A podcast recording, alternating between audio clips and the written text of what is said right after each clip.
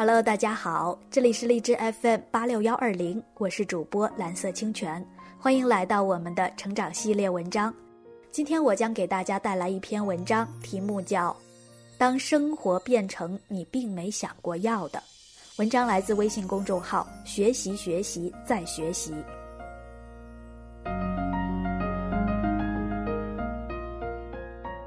生活的诡异之处在于，一切的巨大的变化都是坏的，无论是好的变化还是坏的变化。这并不是我的总结，这是《Story》的作者、著名编剧大师麦基在他的课上经常讲的一句话。为什么会出现这种情况呢？因为你每时每刻所具备的特质、技能都是渐进积累的。都是为了你的彼时彼刻的现状所定制的。一旦巨大的变化发生，你的特质、你的技能只能变成突然之间的不适用了。于是，那变化越大，你需要积累、学会的技能就越大越难，而留给你的时间常常并不多，甚至那变化越大，你的时间越少。这就好像你车速三十迈的时候，已经是老司机的你，当然处理任何意外都游刃有余。可若是突然之间速度变成了三百迈的时候，你过往积累的所有经验、所有技能，不仅可能突然失效，甚至干脆会成为威胁。你说这能不是坏事儿吗？而生活中最可怕的变化，很可能是与金钱相关的变化。你突然变得很富有，本质上来看，和你突然变得很贫穷一样，不是什么好事儿。如果你的年收入从二十万人民币变成了三十万人民币，这谈不上是巨大的变化，只能是好事儿。可如果是二十万到两百万，甚至两千万的变化，那肯定是坏事儿。绝大多数人只不过是没机会通过体验承认这个事实而已。那种变化就好像是在院子里无忧无虑的生活的小白兔，突然有一天被放生到亚马逊丛林里一样。食物结构变了，居住条件变了，面对的物种数量和种类也全都变了，都是不熟悉的。当巨大变化发生的时候，避免自己被绞杀的方法，没有人教我。幸亏我还有个自我保护的意识，所以验证了一些有效的经验。归结起来只有一句话：尽量保持一些重要的生活部分坚决不变。生活中有什么特别重要的部分呢？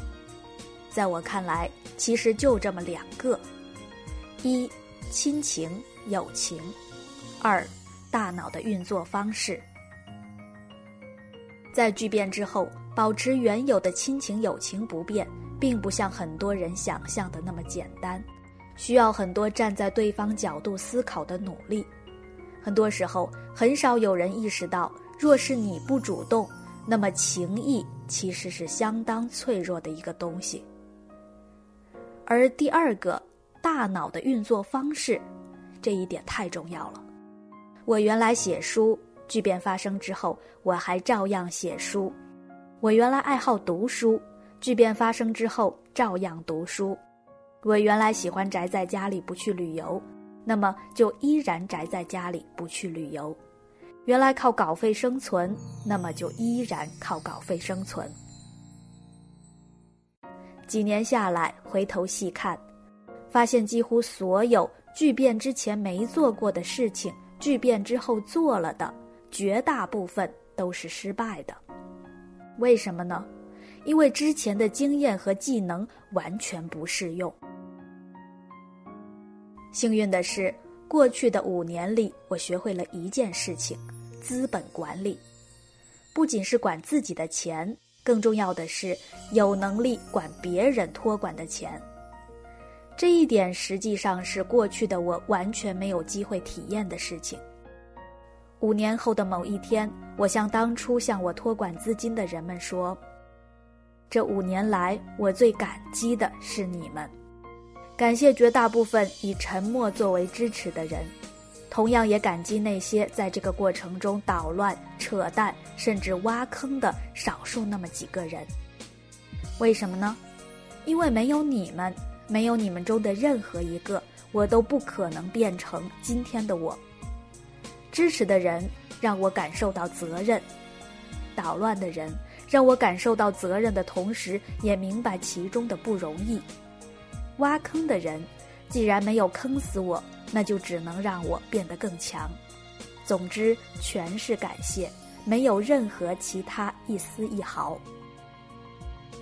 从另外一个角度，与金钱相关的能力无非以下几个阶段：赚到钱，攒下钱，能让钱生钱，能管理更多的钱，能长期做到好的管理成绩。现在回头看，幸亏在二零一三年的时候，我意识到巨变可能并不是好事儿，开启了自我保护的过程。用学习作为自己逃出巨变诅咒的方式。五年过去，在与金钱相关的技能上，像打游戏一样，终于通关。然而，通关再一次是一个巨大的变化。希望之前的诀窍继续生效。好的，今天的文章就分享到这里。如果大家有什么想要交流的，也欢迎添加我的微信号“蓝色清泉”拼音的全拼。感谢各位的聆听，我们下次再见。